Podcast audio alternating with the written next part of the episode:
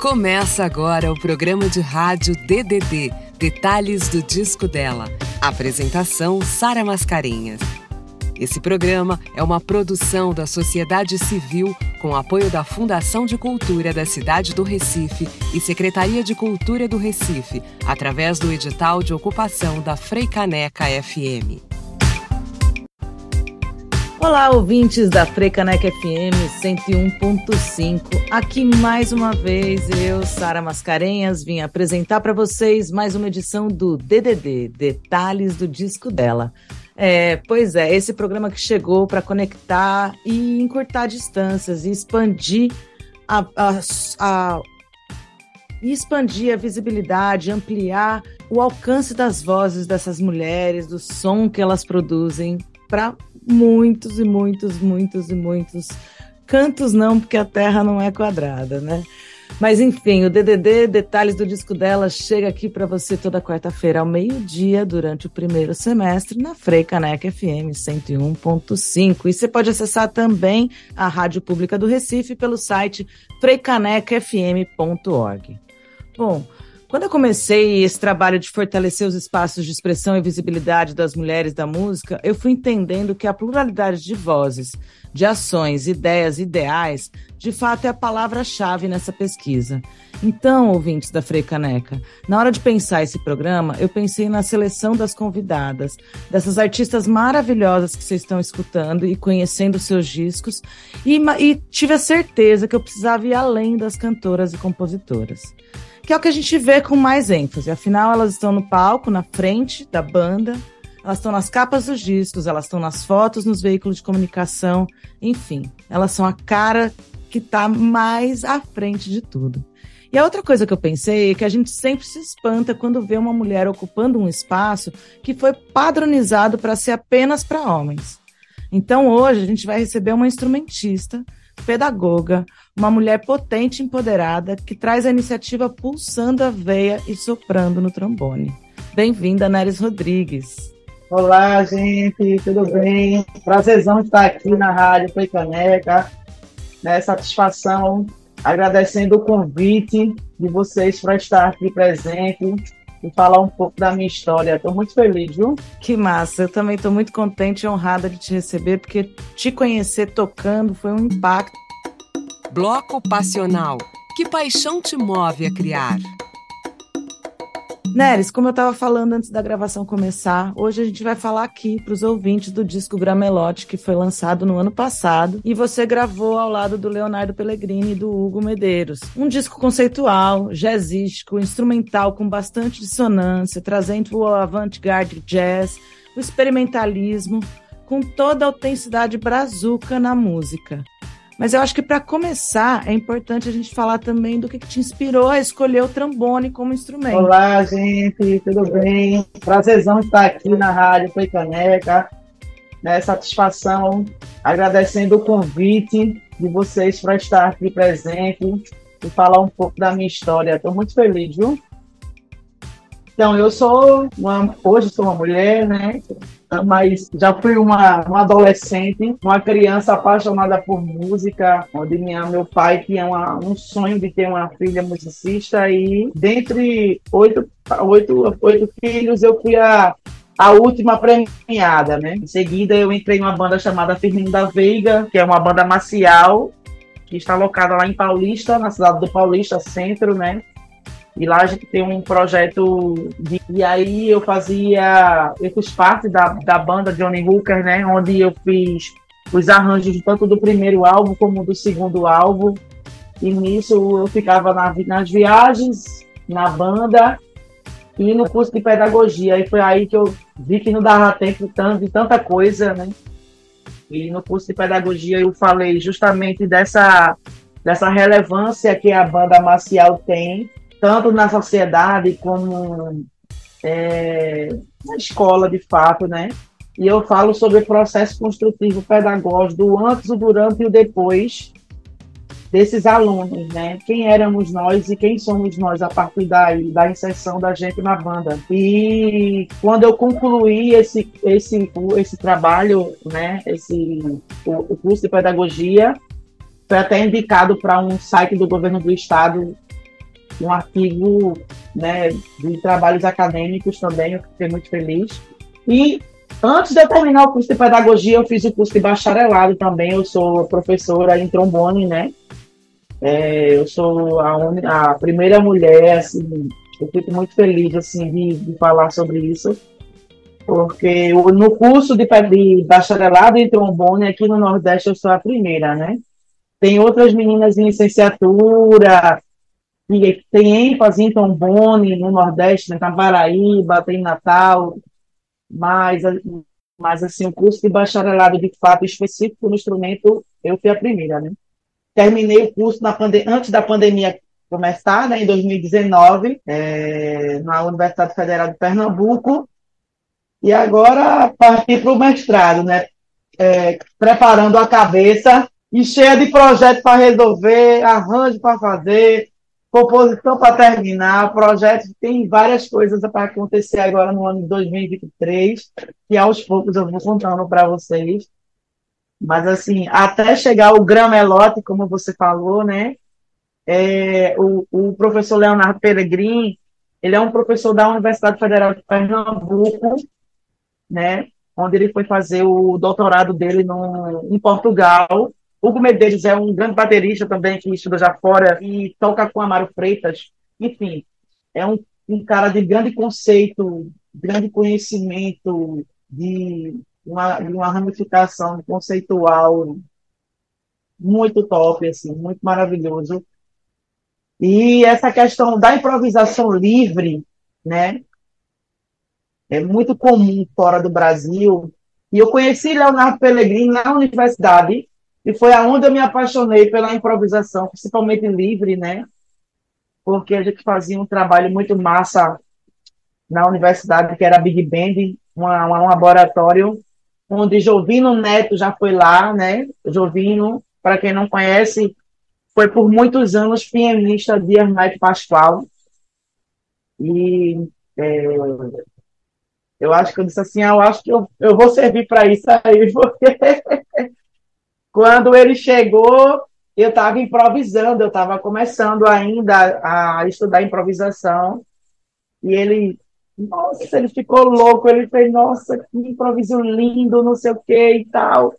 Eu disse, é, tá bom, eu tá bom, tá certo, né? Você tá falando. E aí foi onde eu comecei a ter essa ligação é, como, como o nome dele, rapaz, é, o próprio Bon Jovi fala, né? Dessa caixa de trinômio, né?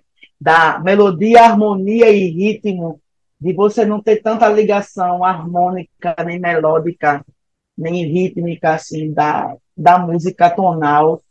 E tinha muito disso desse laboratório. E o Gramelote surgiu em convite de Mon Jovi, né? No qual ele era um dos produtores desse projeto, que ele veio com essa ideia da figura é, de linguagem que é o gramelote, né? Que é uma figura de linguagem no qual você não tem a fala, você usa as expressões corporais.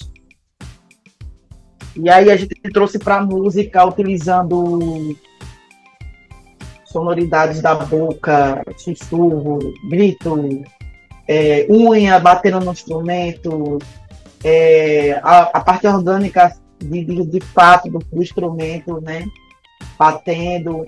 E aí foi, para mim foi uma experiência massa. Foi na época da pandemia, né? Tava todo mundo ainda um pouco meio que ah, o cérebro um pouco mais que tra, meio que travado, mas ele teve um resultado muito bom, né? E tá entre essas duas férias, que é Leonardo Pellegrini e o Medeiros, eles me darem essa possibilidade de também sugerir algo, para mim foi um dos pontos de partida de partida de outros trabalhos também que eu estou vindo fazendo, né? E você tocou num ponto que faz o gancho perfeito da pergunta que eu ia te fazer agora, que é esse, o processo de construção desse disco, né?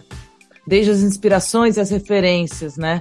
Porque escutando o disco, e te escutando agora, é, pare, é, o, e lembrando também de toda a experiência que eu já tive com convivência com bandas, o jazz ele tem uma comunicação que é para além da fala, né? O improviso ele exige que o entrosamento entre os músicos seja muito afinado para que num olhar um entenda o outro e quebre um entre um é, pare um instrumento para o outro solar e etc e tal, né? Então fala um pouco dessa sobre como que foi essas decisões na compos nas composições e também como é que é se posicionar como uma mulher preta num trio de jazz ao lado de figuras tão icônicas. É, para mim, eu fiquei muito feliz, né? Como eu tenho pouco contato com a, a o mercado jazzístico, apesar que eu troco numa uma, uma banda chamada Clave de Fá também, que é composta por mulheres. E assim, essa questão de, de, de, de ter a referência, né? Tem muitos instrumentistas de fora do país, né? Que, que toca sax, trombone, trompete, que tem, tem álbuns gravados da improvisação livre. Só que para que você tenha a. Como é que eu posso dizer para não soar ignorante, né? Para que você tenha o gosto de ouvir aquilo ali, você tem que entender o conceito. Né? Eu acredito que o que é aquilo ali, o que é a música tonal, o que é a música tonal, modal, o que é polirritmia, o que é é mais é, uma, é um pouco assim. Na verdade, a improvisação livre, essas coisas que a gente ouve, é a, a galera do mercado de, da música que curte mais, né?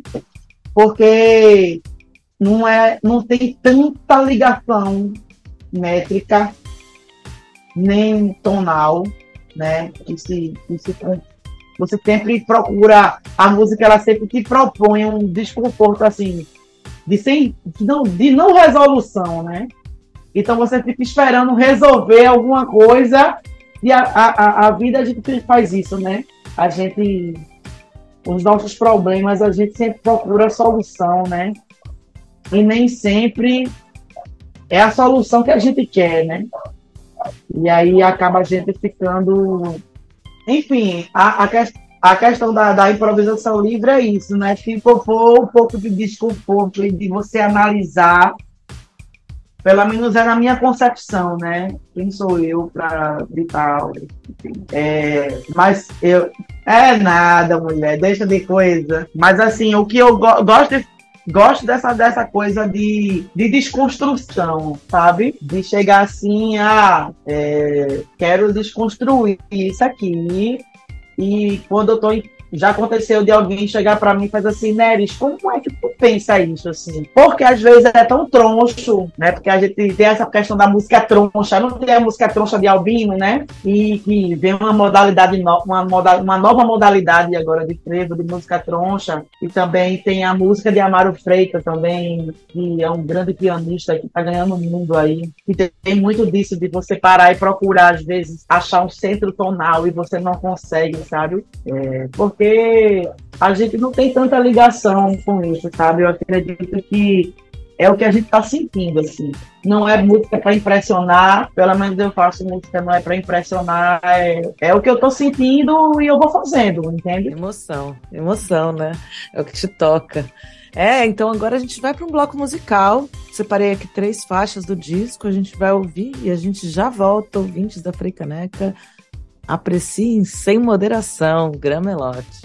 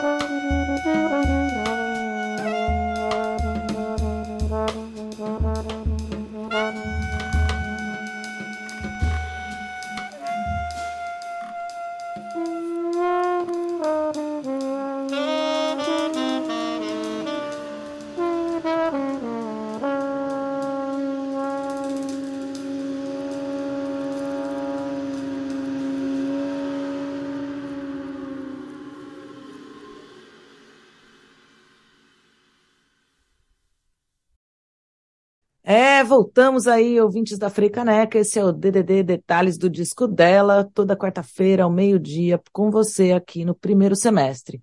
Ouvimos agora três faixas do disco Grameló, do trio jazzístico pernambucano, Neres Rodrigues, Hugo Medeiros e Leonardo Pellegrini.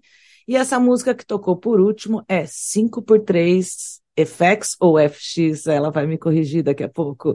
Ouvimos também Ionesco na Boa Vista, faixa 8 do álbum, e abrindo o bloco Outra Coisa 3 ou Parro, música que Neres me contou que homenageia o, homena o maestro Parro.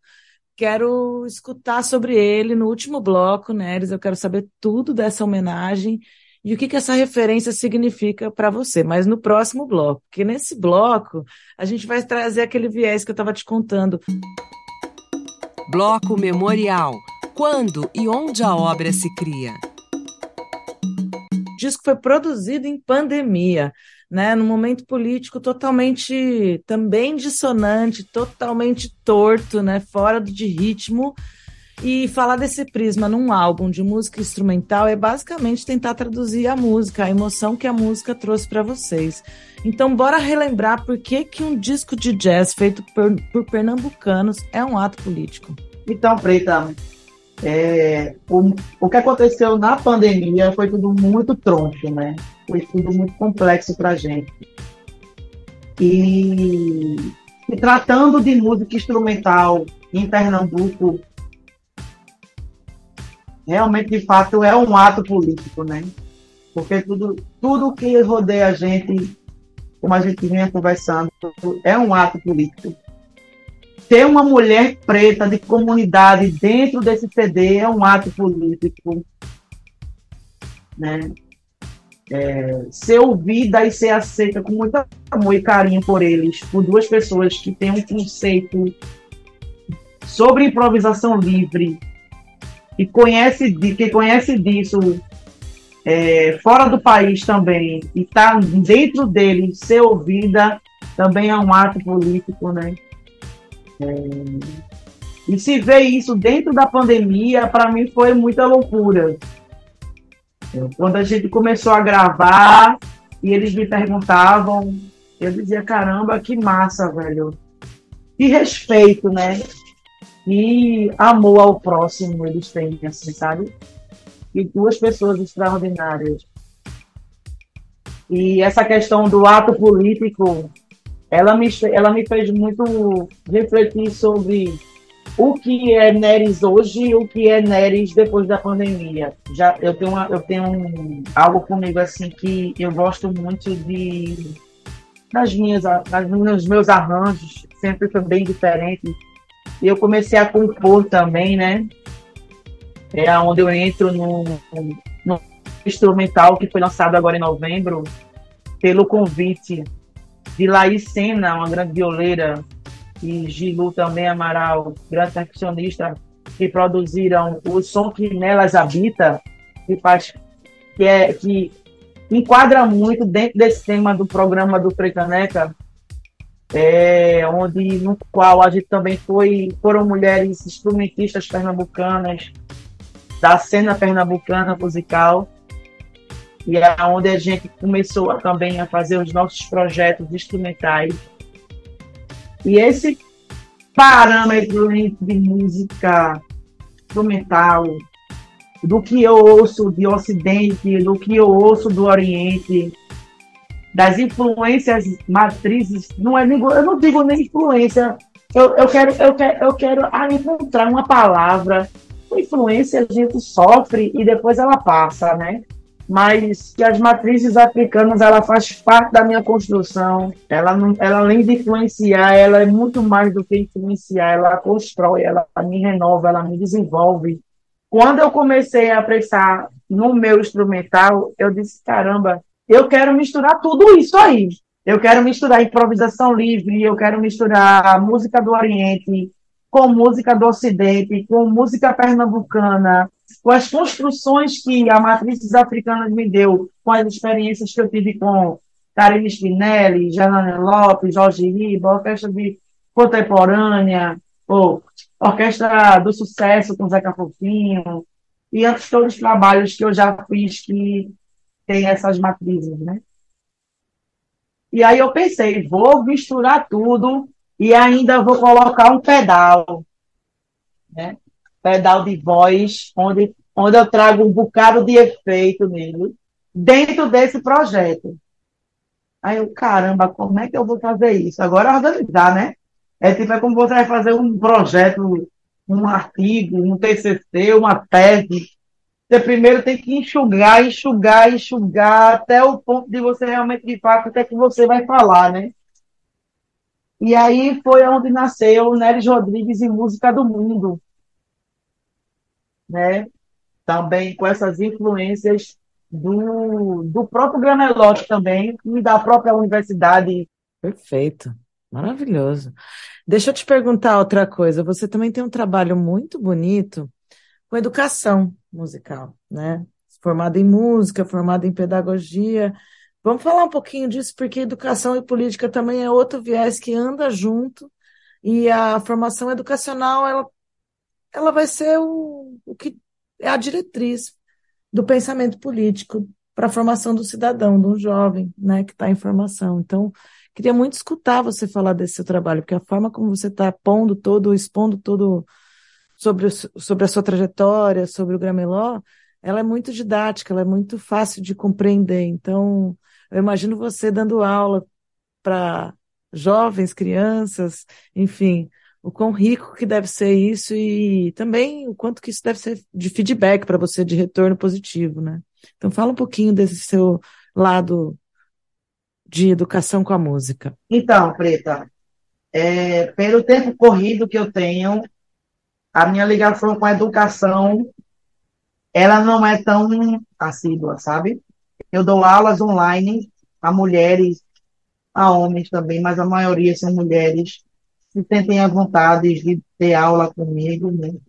E pela história, pelo fato da música popular ser muito presente na minha vida, eu ser formada em educação, em bacharelado, né, que é o, euro, o eurocêntrico, né, a música europeia, mas ela é muito bonita, mas a, o que me sustenta, o que me, o que me, o que move a música popular brasileira é nesse carnaval também eu, eu fiz um projeto que, que foi a minha orquestra de frevo, né?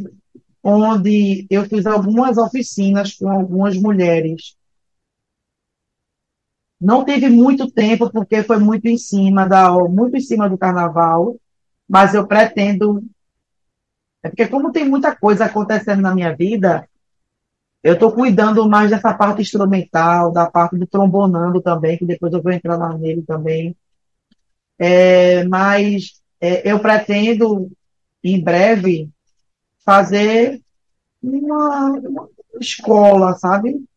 Fazer algo para essas mulheres que estão vindo hoje no mercado, né? Infelizmente, tem algumas, algumas pessoas que utilizam dessa inocência dessa mulher, sabe? E paga pouco, explora, explora mesmo, não é brincadeira não. Paga 80 reais, 70 reais, onde pode pagar 150. Eu acho, desculpa a palavra, muita filha da putagem, sabe? E aí o que é que falta para essas mulheres se impor no mercado? E às vezes pelo fato também da imaturidade pelo fato também da gente aprender frevo na rua, às vezes da técnica, às vezes do, não tem alguém que assistencie elas para estudar, né? Então eu me sinto às vezes na obrigação, mas assim, eu, eu sinto que tem uma necessidade muito grande de ter assistência para essas mulheres, sabe? E, e no futuro eu penso em fazer um movimento no qual eu possa trabalhar isso com elas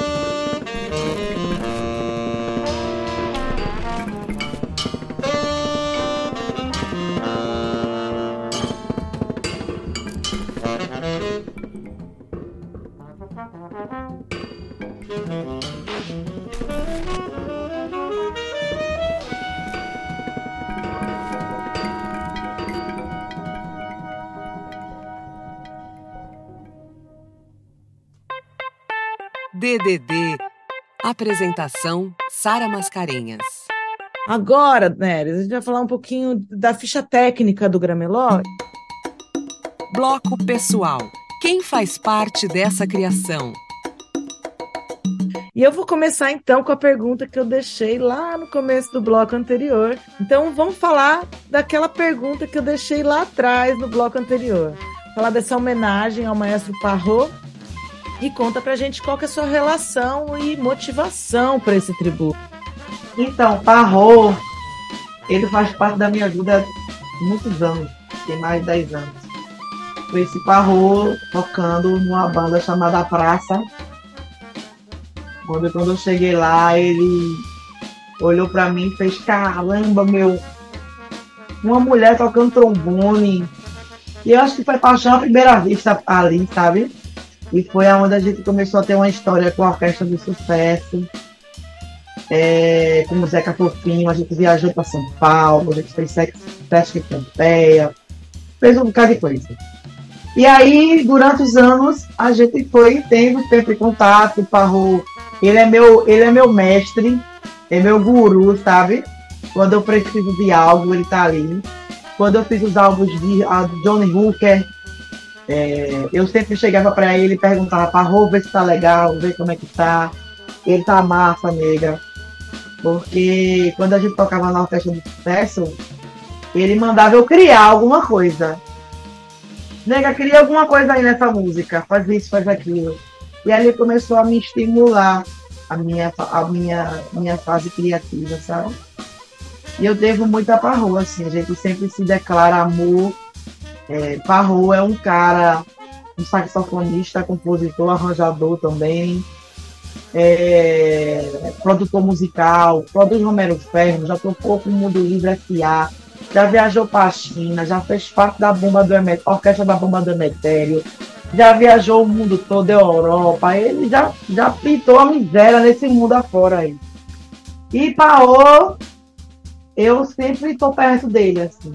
Ele está junto comigo na minha, no meu projeto é, da, do, de música do mundo, né? Claro.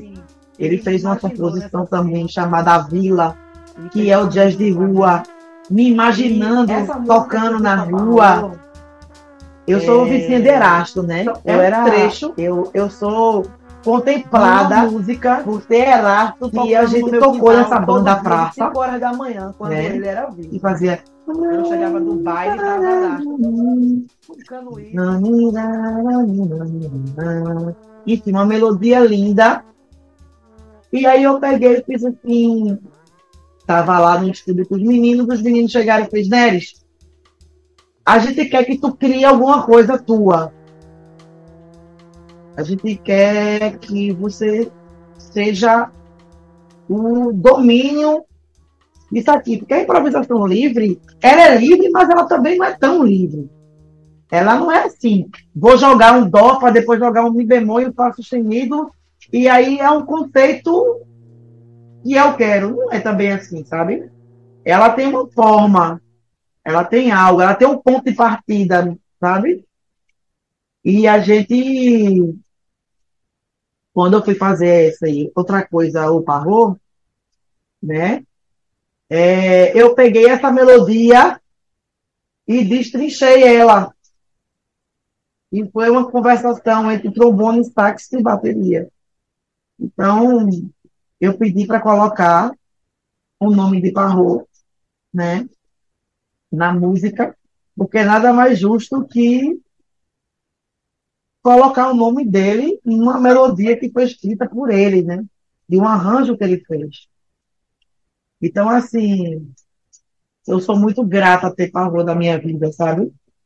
E ele sempre ficava, tem que fazer o trabalho, tem que fazer isso, você tem que acreditar mais em você. Você tem que fazer isso. Mas eu ficava cacete, velho. Ela é minha produtora artística, né? E eu ensaio lá na casa dela também, que é uma casa chamada é, Bom Sucesso 59, que é uma pousada, é um centro cultural. Que arraso, que arraso. Eu até ia perguntar sobre isso. Você falou agora do Trambonando, de cada sábado você poder convidar uma cantora diferente, poder ter um repertório plural e diverso, e poder, inclusive, trazer outras roupagens para músicas já consagradas, né? Aí eu quero te fazer uma pergunta sobre essas escolhas, né? Como é que você escolhe essas participações, a sua equipe? É por feeling, é indicação, é admiração? Fala um pouquinho disso. É por ligações mesmo, assim, sabe? Ligações, energias, por trabalhos que a gente já foi feito, sabe? Tipo, quem faz parte do meu do quadro de, de, de cantoras é Gabi do Carmo, é, Dani Veroli, Poliane Forte, Cíntia Barros também, Amanda Gânimo, Michele Monteiro, Tui também, tu, quando ela tem, quando ela consegue ter tempo para mim. Mas, assim, quero trazer agora a Pádua, né? Então, assim, são sambas que eu gosto, samba que elas gostam, samba que a gente já tocou juntas, sambas que a gente já fez em roda de samba de mulheres, que a gente tem um projeto com samba de mulheres.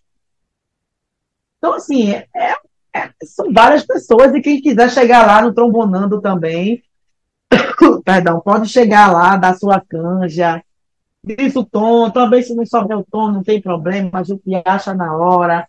Eu sou uma pessoa super espontânea. Eu, não, eu, eu, você, eu acho que vocês não perceberam não muito, mas assim, eu sou uma pessoa muito espontânea. Eu gosto de brincar, do nada eu começo a contar uma história, eu começo a falar de amor. Enfim, nega, é tanta coisa assim na cabeça da gata que é, eu quero que as pessoas vão lá no Trombonando, se sintam à vontade. O Trombonando é um lugar de amor, um lugar que as pessoas se sintam à vontade para conversar com a gente, sentar e cantar também, sabe? É muito massa. Vá, vá mesmo, vá mesmo. Se você puder estar, se você puder estar, pode ir.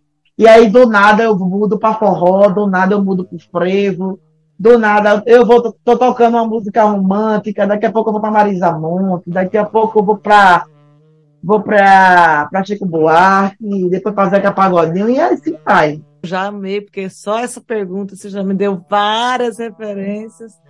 Só para a gente terminar em festa, assim, celebrando mesmo e voltando para o Gramelote, acho que interessante porque é curto, né? Eu já falei, então a gente tem mais uns minutinhos aí. Como que foi o trabalho do estúdio? Foi um trabalho colaborativo ou o trio já tinha bem definido o que queria como resultado final? O produtor musical estava todo mundo afinado ou foi um momento de descoberta junto a partir da, da, do ponto de partida do improviso? Tudo foi criado bem aqui na hora. A gente marcou um ensaio, claro. A gente marcou um encontro antes da gravação para alinhar as ideias, né? Mas o trio nasceu para exatamente para essa gravação. Foram encontros assim aleatórios, com ideias muito interligadas, né? E, e é onde a gente traz essa ideia da improvisação livre, da criação livre, né? E de tantas outras coisas que aconteceu no Gramelote. É, eu sou muito grata pelo convite. Ele, ele nasceu justamente no estúdio, Preta. Nasceu no estúdio com essa questão da comunicação entre ambos, é, nesse jogo, nesse jogo onomatopeico mesmo, né? É, foi perfeito, foi lindo, foi lindo. E tenham, tenham, tenham, se permitam de ouvir. Se permitam. Já tem mais de um ano isso já, né? E aos poucos eu também quero gravar minhas coisas. Mas aí dentro de um ano, é como eu disse, aconteceu muita coisa. Teve o Gramelote, teve o Tombonando, teve tem a Orquestra de Frevo, tem o Instrumental Música do Mundo, e tem é, dei aula, viajei para Penedo, foi minha primeira experiência como professora, né, é, em um festival que tinha professores de, de fora do país também. Então, assim, para mim, não tenho nada a reclamar. 2022 foi maravilhoso. Depois da pandemia, tudo foi clareando. Foi mesmo maravilhoso. E espero que 2023 também seja. Maravilhosa, que aula, que aula de como buscar o seu sonho, como persistir, como abrir caminho para esse sonho acontecer. Né?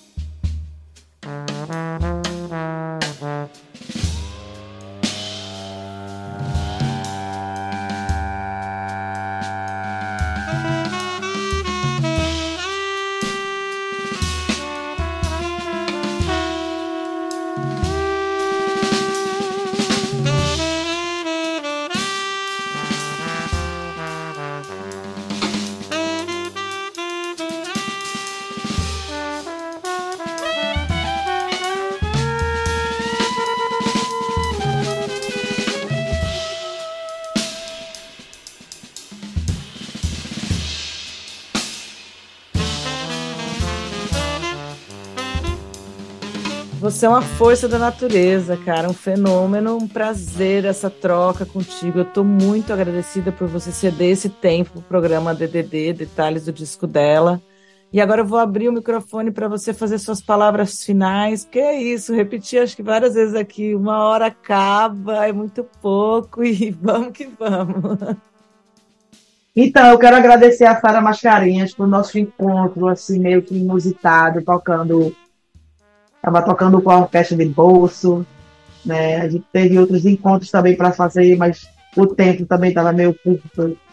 Eu agradeço também à Rádio Fricaneca, aos ouvintes da rádio, por estarem aqui presentes, ouvindo a minha história, ouvindo essa trajetória de, de uma pessoa que, que busca sempre o seu melhor ao lado de pessoas maravilhosas, de amigos, de companheiros que estão sempre comigo, né? A galera do Trombonando, que está sempre comigo, a galera do Música do Mundo, a Parromelo, a Flávia Alves, a Bom Sucesso 59, né? Eu sou grata às pessoas. Eu acho que gratidão é uma palavra que é uma palavra em um ato que as pessoas precisam sempre ter na vida. Tem que ser um hábito. Eu acho que a gratidão ela tem que ser hábito. Ela não tem que ser só uma palavra, sabe? Um hábito e um ato, onde as pessoas precisam uma das outras. E, e quando você não é grato pelo o portal das energias que o universo traz para você, eu acho que um dia isso ele acaba você pagando o preço, né? Às vezes a gente vai pagar o preço pelo fato da, que você não tem gratidão pelos seres humanos, pelos indivíduos que estão ali presentes com você. E na hora da dor tá contigo, e na hora do amor tu, tu seleciona, né?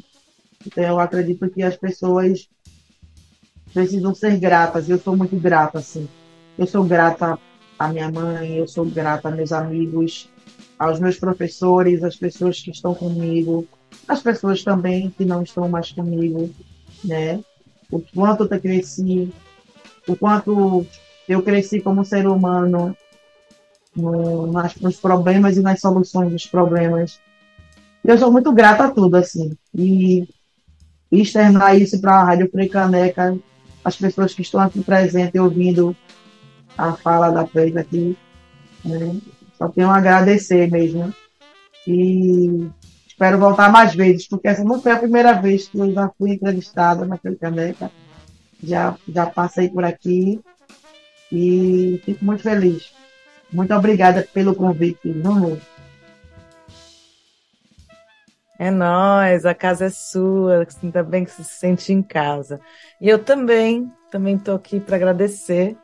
Eu, Sara Mascarenhas, agradeço muito pela oportunidade desse papo, desse disco, da sua E você sabe, pode contar comigo aí, a hora do sabá. Estamos conectada. Segue a gente no Instagram, DDD Detalhes do Disco Delas. Neres Rodrigues também está fácil de achar lá. E eu agradeço por me receberem aí na casa de vocês, no trajeto, seja no busão, no carro, no Uber, na bike, no skate. Me despeço. Até a próxima. Você escutou mais uma edição do DDD Detalhes do Disco dela. Esse programa é uma produção da sociedade civil com apoio da Fundação de Cultura da cidade do Recife e Secretaria de Cultura do Recife, através do edital de ocupação da Freicaneca FM. É, ouvintes da Rádio Pública do Recife, Frei Caneca 101,5 FM. Eu, Sara Mascarenhas, estou aqui de volta com vocês depois desse bloco Catarina de Já, álbum Mulher Chroma Key. Vocês ouviram Lá, Mi, Ré, Dó, Ré, Lá, Amufinada e para abrir o bloco, Sarará. Bloco Memorial. Quando e onde a obra se cria? Catarina. E assim, esse disco foi produzido em 2013, que foi um ano marcante historicamente na política, onde os jovens tinham a frase o gigante acordou, as manifestações dos 20 centavos e coisa e tal. E a gente abre 2023 com o Festival do Futuro, a posse do terceiro mandato de Lula, a vice-governadora do estado de Pernambuco assumindo o Ministério da Ciência e Tecnologia. E aí, falando em mensagens, você que é uma mulher que já foi considerada punk, traz esse nome, Catarina de Já, leva também o MC Siririca, você trabalha com uma dimensão de referências e ironias para falar de política e ativismo que se esse disco fosse relançado hoje, você traria alguma outra mensagem nesse contexto político que a gente vive, esse não poderia nem ainda chamar de uma era pós-bolsonarista, mas um momento de, de reconstrução total das estruturas para a produção cultural, para a produção musical no país. Como é que você sente que as mensagens teriam que ser colocadas hoje? Você estaria trazendo as mesmas ideias?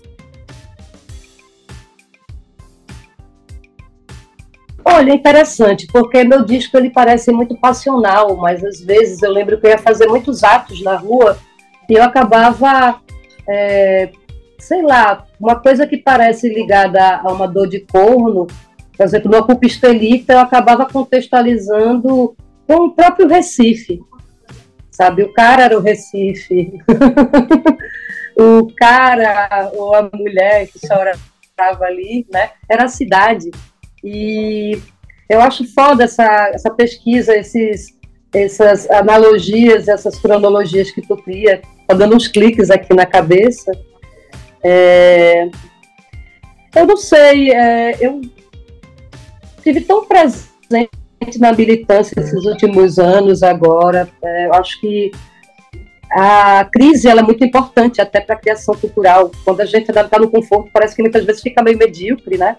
Então está surgindo tanta coisa bonita aí. A gente vê uma juventude totalmente empoderada, preta, indígena, são sementes tão fortes, né, que realmente criaram uma resistência e todo um repensar meu como mulher, mulher branca, nordestina, onde é que eu me encaixo nisso aí? Né? Eu aprendi tanta coisa, então é, eu estou muito feliz, né? Essa conquista que a gente fez é uma reconstrução muito grande. Como o Mano Brown fala, a gente se afastou muito das bases e isso precisa estar mais presente, né? Então, eu me disponho como um corpo político, não é uma artista que vai ali para um movimento cultural para, ah, eu estava lá, eu faço parte dessa causa, ou para dar um close certinho no momento certo. Eu tenho uma entrega total, né? Então, eu gosto de estar na rua, sou uma artista que está na rua, então eu não nego fogo para isso. É, eu me coloco à disposição total da política. Agora eu trabalhei minha arte. Acho que teve esse fenômeno também de design ativista, né? Porque até a legislação mudou, então os políticos em si eles não podem fornecer esse tipo de material, então todo mundo arregaçou a manga e de alguma forma eu viabilizava de é, vender e, e, poder me manter nessas turbulências todas, mas também de fazer chegar em quem não podia, né? Eu costumo muitas vezes trabalhar com causas, por exemplo, com políticos ou com empreendimentos que eu não curto muito, mas eu sempre dou um jeito de levar esse dinheiro para algum lugar importante, onde eu sinta que está faltando. Então, sei lá, a minha forma de lavar dinheiro quando a gente pensa no conceito de arte, a arte refletindo a vida, a música sendo reconhecida como algo que movimenta a nossa energia, muda o nosso astral, e tem todo esse caráter de retratar historicamente o momento em que ela está sendo produzida. Dez anos depois, a gente viveu uma, um, a gente viveu um golpe, a gente viveu a perspectiva de um país que acordou politicamente, a gente viu a politização do, da, dos militares, da polícia militar, a gente viu todo o fascismo se expandindo pelo nosso país, a cultura sendo destruída. Se você fosse gravar esse disco de novo hoje, você traria uma nova mensagem? Ou o que você disse em 2013 ainda cabe no contexto atual? Uma que vinha disso, dessa coisa de você. Acho que ainda não tinha tanto botox, não tinha tanta coisa, não tinha tanta harmonização facial quando eu vim. Então, o chroma key, de alguma forma, era é, brincar com o espaço-lugar, de eu estou aqui, mas eu posso estar em qualquer lugar. E eu, a, eu tinha muita ideia para clipe, de botar um chroma key no meio da rua, botar uma cascata descendo do, do Beco das Cortesias, que é onde todo mundo mija no carnaval, de brincar muito com isso, com a realidade, né? De tô aqui, não tô ali, isso é sim ou não. E da universalidade mesmo da, da coisa. Eu ficava brincando de pegar meu rosto e botando em outros corpos. A desconstrução mesmo de si. As pessoas se levam muito a sério. Eu tinha acabado de ser mãe, eu fui mãe com 15 anos da minha primeira filha, 15 para 16 anos. Sempre fui muito precoce, muito ligeira. E era o momento que o Mangue Beat estava começando a despontar, principalmente com o Chico, e Nação Zumbi, Mundo Livre S.A., Mestre Ambrosio, Jorge Cabeleira, tinha toda uma cena aqui.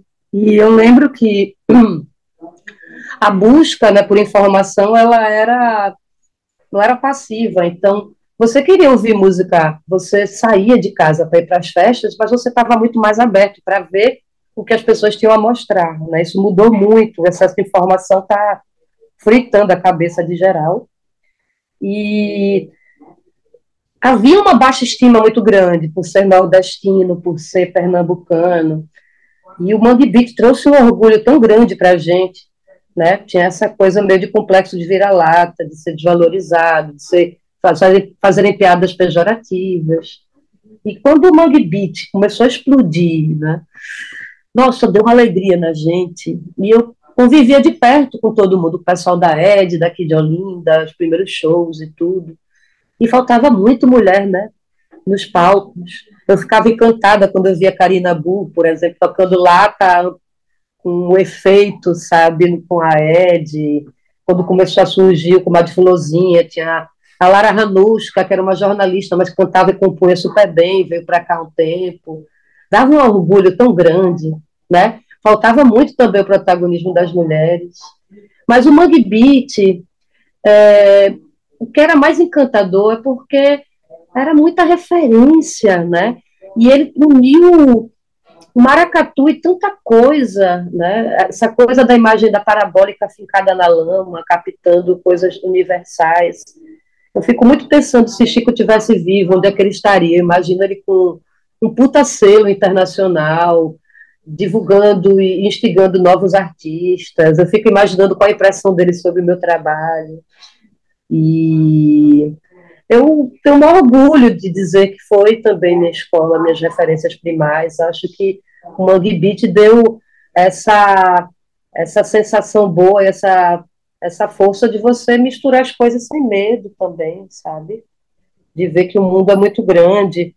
É, eu não me, me identifico com uma coisa assim, tipo, eu, uma mulher branca dos Alpes holandenses, fazer uma releitura de cultura popular eu vi às vezes muito pejorativa, eu chamo o movimento bunda meu ovo, né, que é aquele pessoal universitário bota roupinha de chita e carrega o sotaque.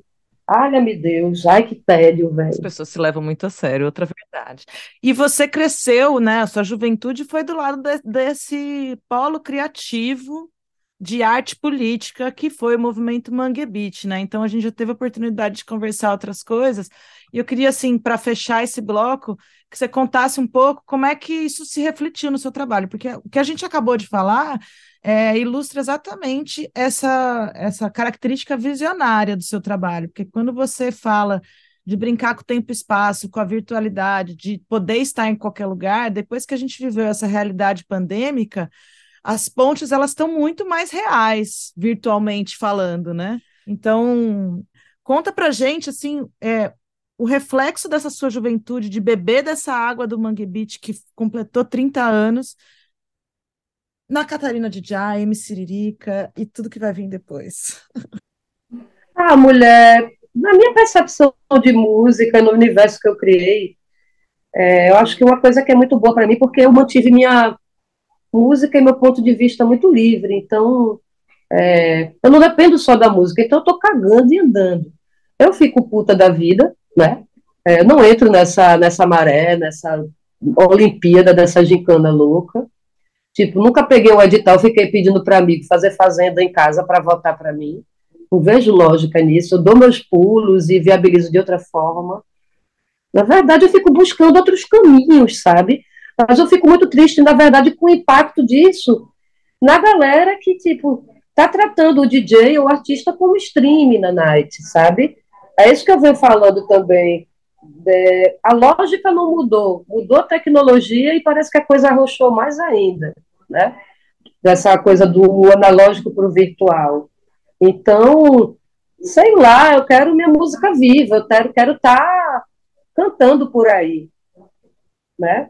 Eu, é como eu te falei, estúdio, registrar música é importante, é importante ter esse registro, mas o meu tesão é ver a música fluida, livre, então é muito foda o que a gente está vivendo, né? Parece que é isso, parece que há uma força do capital e do, do geral que, que macera a gente, tá entendendo? Então, tem pessoas que conseguem realmente fazer uma zebra e quebrar as bolhas, mas eu não me atenho muito isso, não. Eu fico puta, mas não vou me, não vou surtar, nem, nem vou pirar com isso, não, sabe? Eu dou meu jeito de divulgar meu trabalho e para mim tá bom.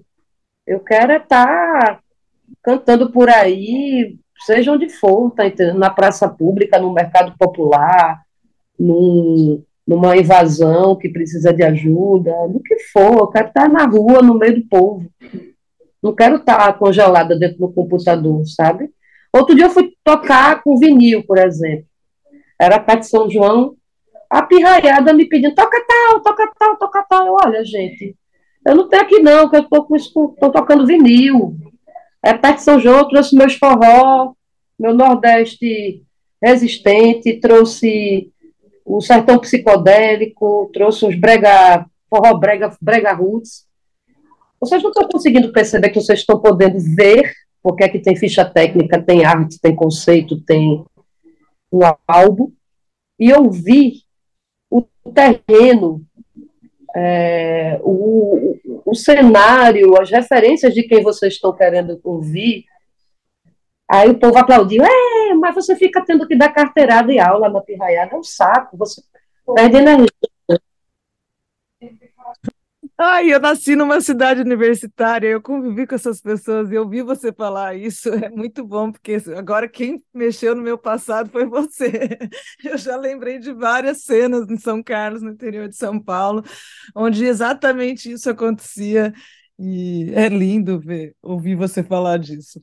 Agora eu quero te fazer uma última pergunta mesmo, essa é a última, porque eu vi aqui no meu roteiro, que era, eu li sobre uma questão de direito autoral, que você passou aí um problemão, né? E atualmente eu, eu tenho percebido que está havendo uma transferência de práticas do esporte para a música, né? Então a gente até comentei com você em off sobre aquela polêmica do Neil Young e os, os, dados sobre os pagadores de direito autoral nas plataformas de streaming. E a lógica das plataformas de streaming hoje é uma lógica de atleta de alto desempenho. Por isso que eu percebo uma reprodução da prática do esporte na cadeia produtiva da música. Ah, esses novos formatos, né, hoje em dia estão pensando em. Eu estava lendo um artigo que falava do encurtamento das canções. Idealiza-se para a carreira do artista uma produção musical que lance um single a cada 28 dias. Mas então vamos fazer o que você mais gosta agora, escutar música. A gente vai para o segundo bloco musical desse programa. Espero que vocês curtam.